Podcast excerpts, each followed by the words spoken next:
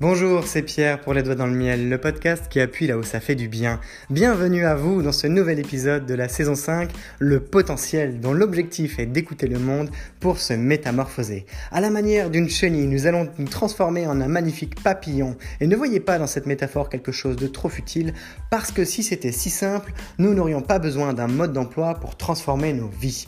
Alors, vous pourrez trouver dans cette suite de podcasts un accompagnement qui va de la réflexion à la pratique, de la stratégie au déploiement, de la théorie à l'expérience, un ensemble d'outils très concrets à appliquer dans votre quotidien pour faire face à vos contradictions, prendre votre vie en main et surtout vous autoriser à vivre pleinement. Vous êtes également invité à noter cet épisode 5 sur 5 pour faciliter sa diffusion auprès de personnes qui en auraient vraiment besoin. Peut-être que vous en faites partie et vous avez ce pouvoir entre les doigts. Le podcast est aujourd'hui écouté par plusieurs milliers de personnes chaque mois dans 27 pays et c'est grâce à vous, alors merci. À nouveau, une bonne écoute, un bon podcast, à vous les studios.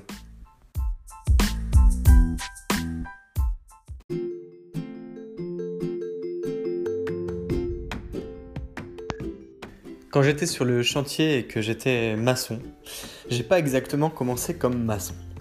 Je venais de faire 4 ans de lycée au lieu de 3. Je venais de faire 3 ans d'IUT au lieu de 2. Et pourtant, à l'époque, quand je rentrais au lycée, j'avais un an d'avance. Je vous laisse imaginer un peu le, le le bordel dans ma tête, alors que j'avais commencé deux années de lycée en tant que sport-études dans un pôle espoir, parce que j'étais correct au judo. Et puis, je me suis retrouvé à, faire un, plongeon aléatoire euh, du grand bain à la, à la petite baignoire, en, passant par le pédiluve et compagnie. Et je vous garantis que quand vous imaginez tout ça comme un océan, eh bien, vous êtes complètement paumé. Alors j'espère que c'est pas forcément clair quand je vous en parle, parce que justement, c'était complètement confus euh, pour moi à l'époque. Alors, bien sûr, quand là je vous le dis comme ça, c'est clair pour moi aujourd'hui. Mais l'impression que j'espère vous avoir transmise juste dans ces quelques phrases, c'est que clairement, c'était un sacré chantier.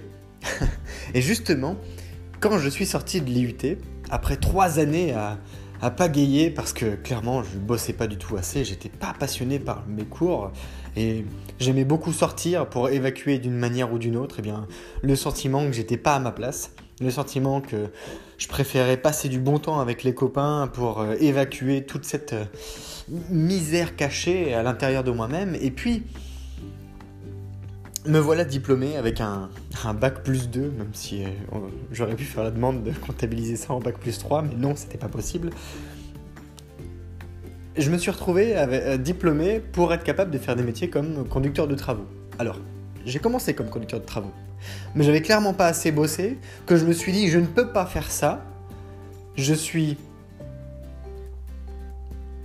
trop pas à ma place, trop un imposteur pour faire ça. Donc je me suis pas accordé ce droit de persévérer là-dedans et je me suis dit, ce qu'il te faut, Pierre, c'est un coup de pied aux fesses. Ce qu'il te faut, c'est pas le coup de pied aux fesses que d'autres essayent de mettre à ta place. Par exemple, imaginez quand vous, ne bossez pas ou vous n'avez pas de, bonnes notes à l'école, ce sont vos parents qui, vous foutent un coup de pied au derrière, alors que ce soit imagé ou une vraie façon de parler. Euh, il y a quelqu'un derrière vous pour vous rattraper en mode filet. Mais il y a des moments où c'est pas suffisant vous êtes une tête brûlée dans une situation ou dans une autre, que ce soit avec les amours, avec euh, vos relations parentales, avec euh, vos relations professionnelles, etc. C'est vous qui comptez. Donc, est arrivé un moment où je me suis dit, bon, tu peux pas continuer comme ça. Tu, vas droit dans le mur, tu vas te planter, il va se passer un truc pourri. Ce que tu as besoin, c'est de prendre l'air. Et tu as de la chance, tu es dans un environnement, la construction, qui te permet de, de faire différent, de pas faire exactement ce qui était prévu.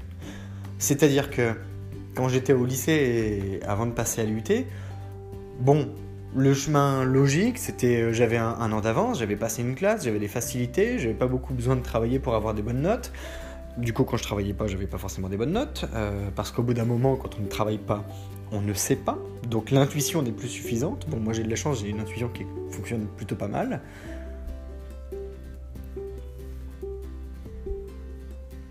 Mais toujours est-il que je devais peut-être plus aller vers des écoles d'ingénieurs, vers des, prépas, des trucs comme ça, j'en sais rien. En fait, ce futur-là n'a jamais, existé. Pour la simple et bonne raison que c'était pas moi. Je ne pouvais pas m'exprimer.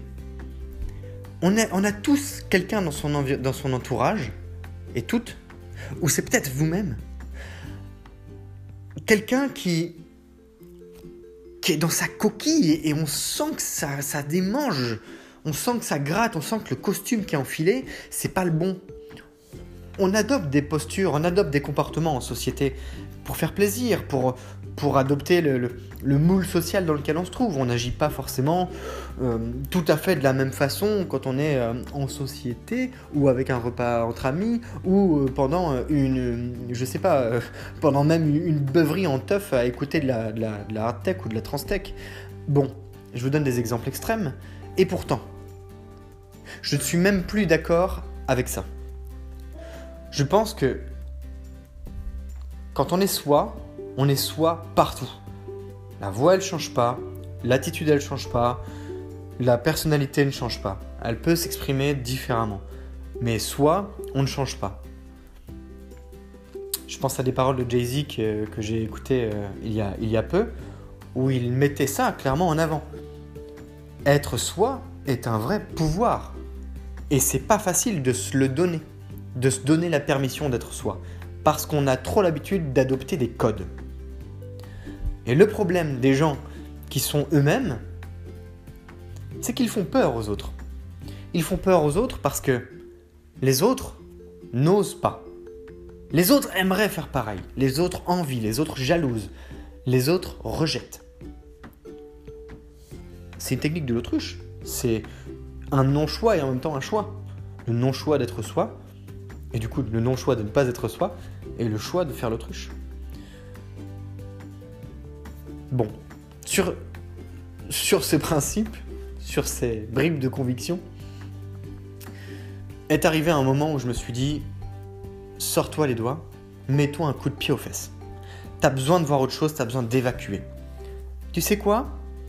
T'as fait un stage, ça s'était bien passé, c'était un stage ouvrier, eh ben tu vas les rappeler, tu vas leur envoyer ton CV, et tu vas y aller.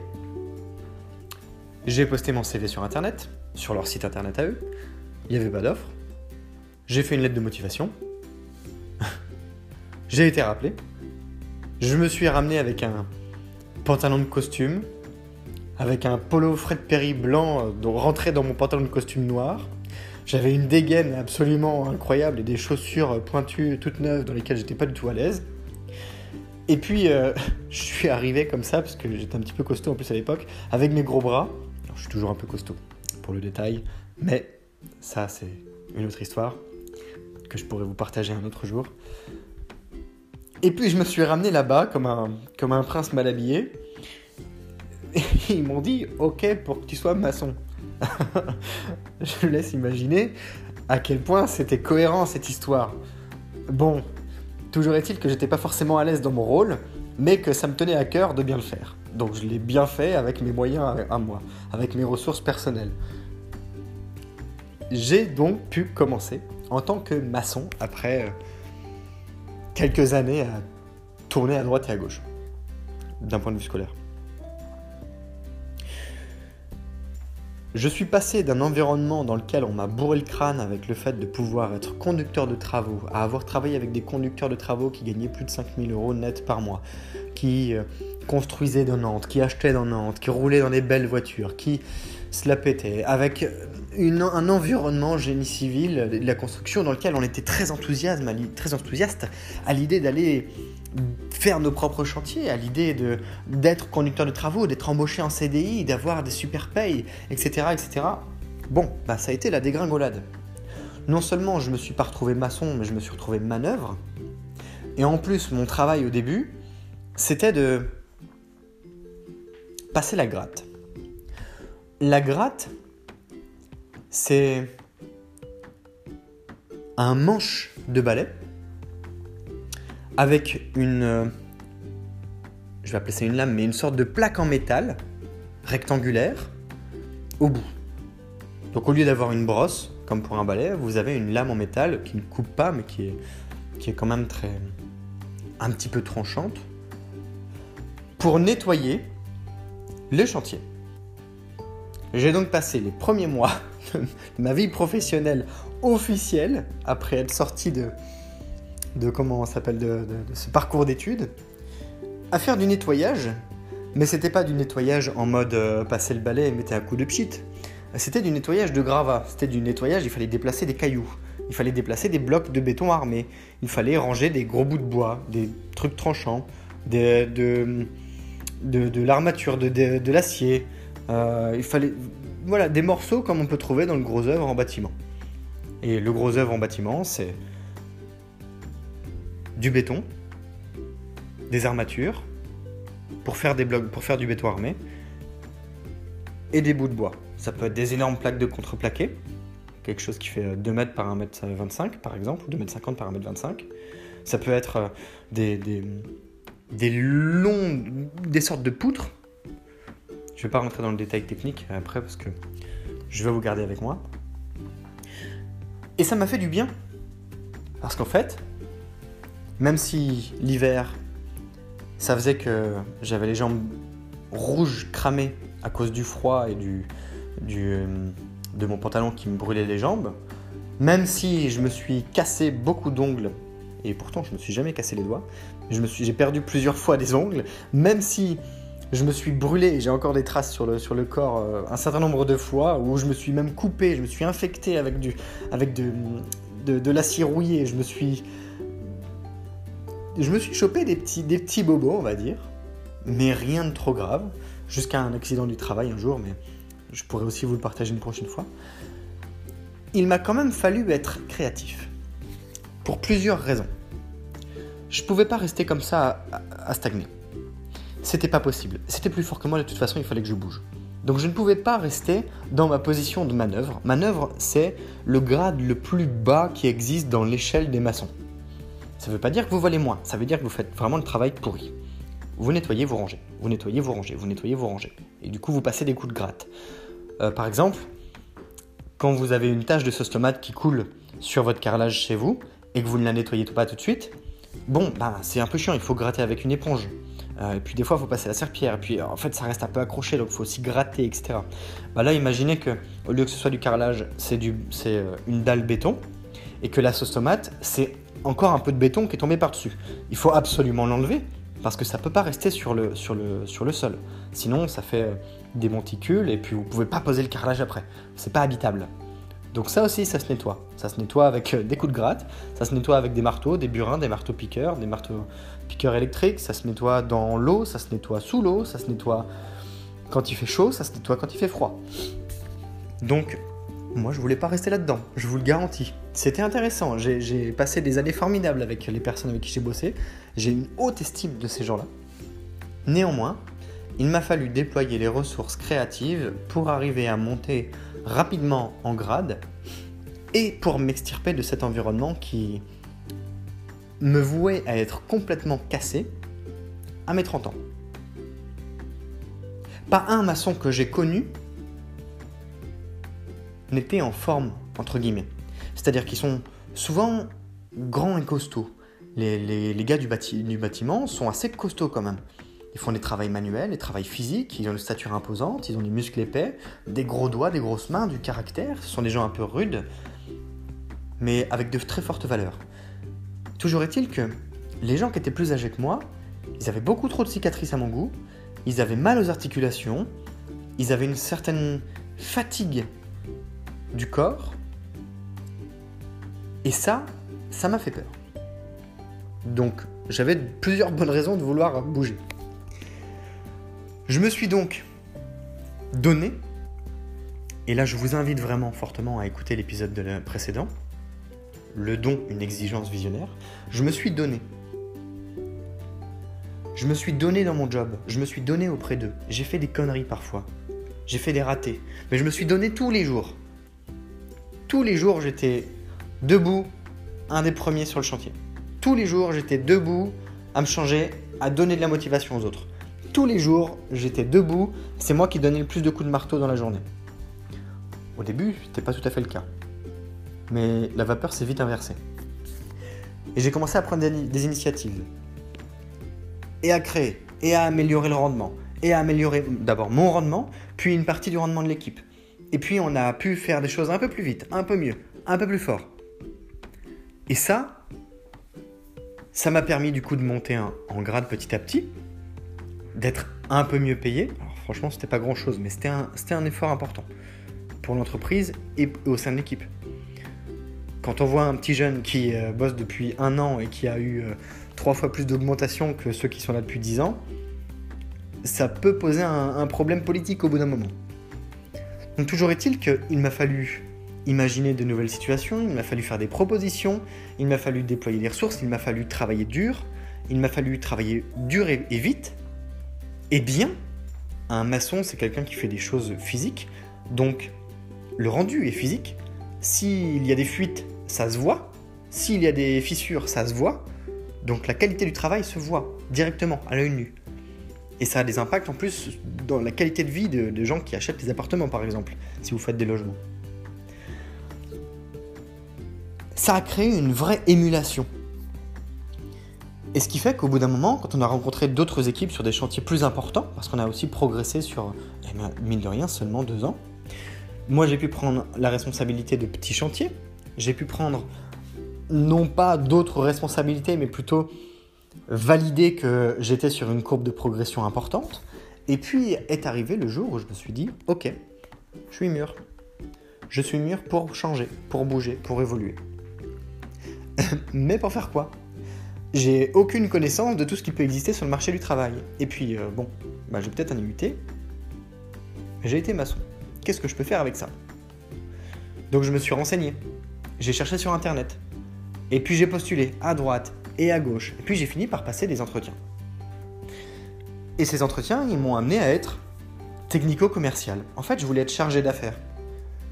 Mais euh, les entretiens que j'avais passés en tant que chargé d'affaires, ça m'avait un peu découragé, dans le sens où je pouvais pas vraiment y prétendre parce que je n'avais pas d'expérience commerciale. Moi, une analyse de marché, je, ne savais pas ce que c'était. Je ne comprenais rien du tout à la partie commerce, et puis j'ai pas ça dans le sang.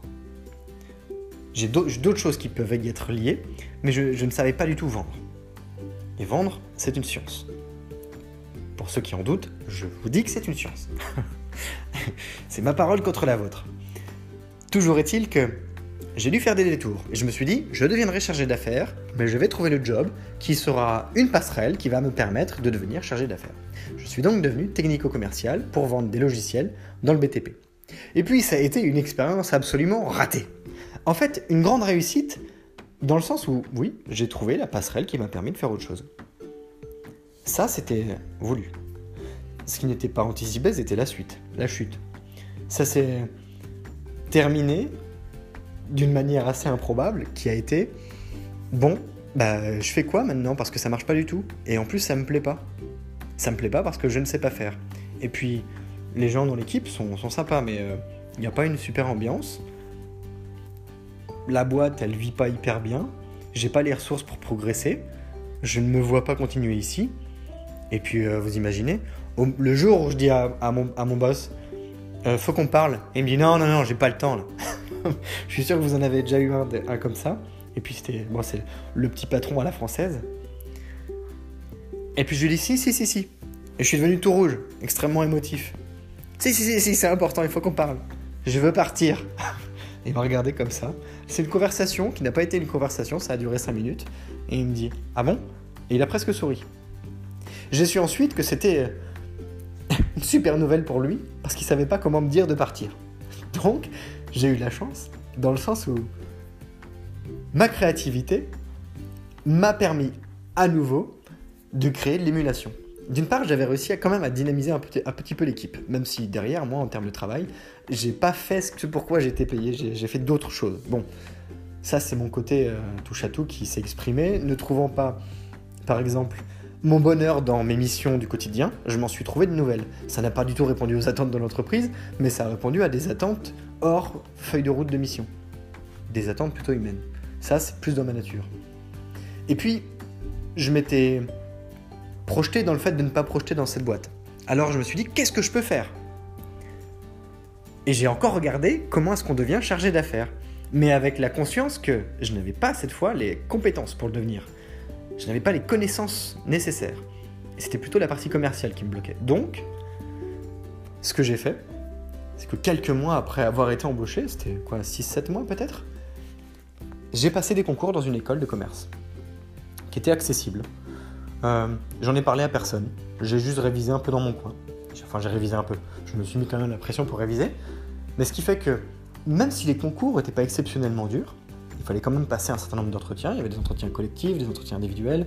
Il y avait euh, des maths de la connaissance générale, euh, du français, de la culture générale, de l'anglais.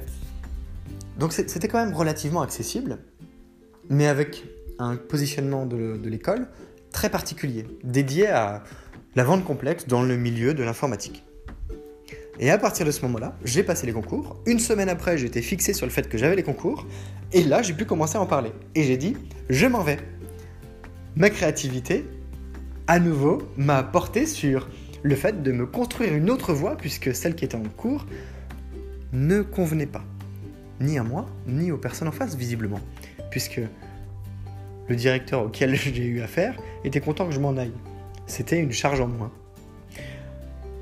Alors quand c'est comme ça, quand vous butez sur une situation, parce que mine de rien, à chaque fois, je ne vais pas continuer sur d'autres euh, expériences parce qu'en fait, ça pourrait durer longtemps. En fait, ces, dix dernières années, j'ai eu une dizaine d'emplois, euh, soit à suivre, soit euh, combinés en parallèle. Donc, je pourrais vous donner encore tout un tas d'exemples, comme le fait que d'avoir créé un chatbot pour 10 euh, 000 personnes. Un chatbot, c'est euh, un, robot qui écrit euh, automatiquement, qui reconnaît les mots que vous lui envoyez. Vous pouvez voir ça sur les sites internet maintenant, par exemple, auprès de la SNCF, auprès de la RATP, auprès de plein d'autres structures. Moi, je l'avais fait dans le milieu du, fitness pour le, sport et la nutrition. Ça permettait d'envoyer des, programmes de sport automatisés en fonction des besoins caloriques et puis de, la, planification, euh, force, sèche, euh, euh, gain de masse, etc. donc, ce que j'en ai tiré par rapport à cette notion de créativité au service de l'émulation, c'est au service de votre propre émulation et de l'émulation des personnes qui vous entourent, de votre environnement. Parce que ce que vous faites touche les autres.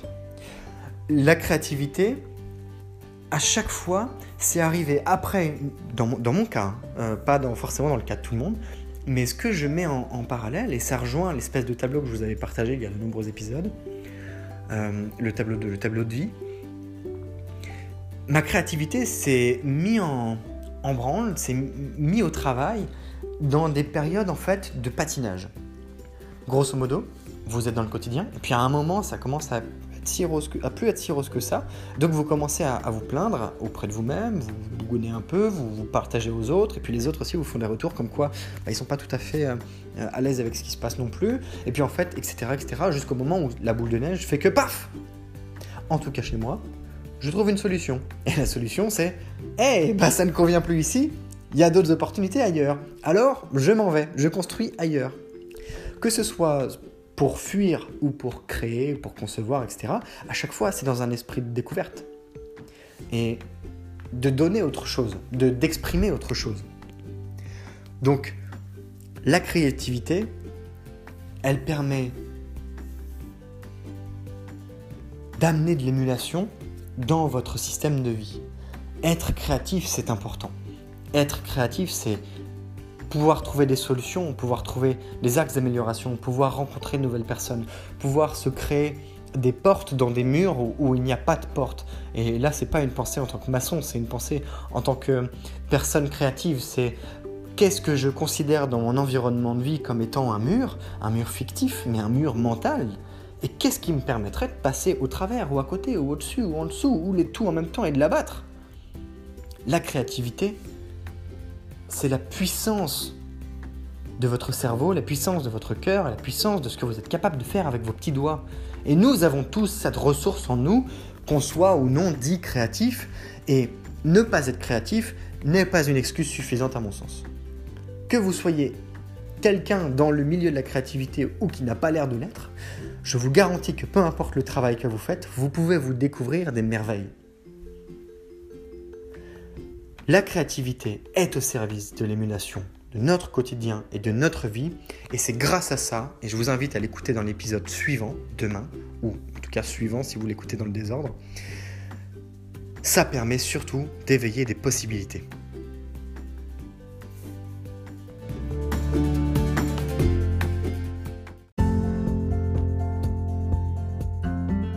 Cet épisode touche à sa fin et vous trouverez la suite de l'histoire eh bien demain ou encore si vous écoutez le podcast d'une manière euh, non linéaire, eh bien sachez que c'est comme une histoire, un processus qui est raconté au travers de différentes saisons. Vous êtes dans la saison 5 en ce moment, le potentiel qui fait suite à quatre saisons, la bestialité, la colère, la faim, la paix et dans l'ensemble, c'est vraiment un processus, une histoire que vous êtes invité à découvrir, que ce soit en picorant dans l'étagère pour y découvrir vos plats préférés ou encore d'autres que vous aimez un peu moins, de la même manière que eh bien, vous pouvez contribuer à cette histoire en partageant pourquoi pas vos témoignages, en vous abonnant à la page Instagram Les Doigts dans le Miel, ou encore en envoyant un message vocal depuis l'application Encore, puisque c'est possible de vous insérer, de vous intégrer dans le podcast de Vive Voix. À nouveau, je vous remercie pour votre écoute, pour votre fidélité. C'est grâce à vous, eh bien, si moi aussi j'ai la motivation de continuer à produire le podcast, de la même manière que c'est grâce à vous et aux bonnes notes que vous pouvez partager sur les applications où vous écoutez le podcast, c'est grâce à ces bonnes notes que le podcast est diffusé auprès de personnes qui ont plaisir à découvrir ce qui est dit. Je vous souhaite une belle journée et je vous dis à demain. C'est Pierre, les doigts dans le miel, le podcast qui appuie là où ça fait du bien.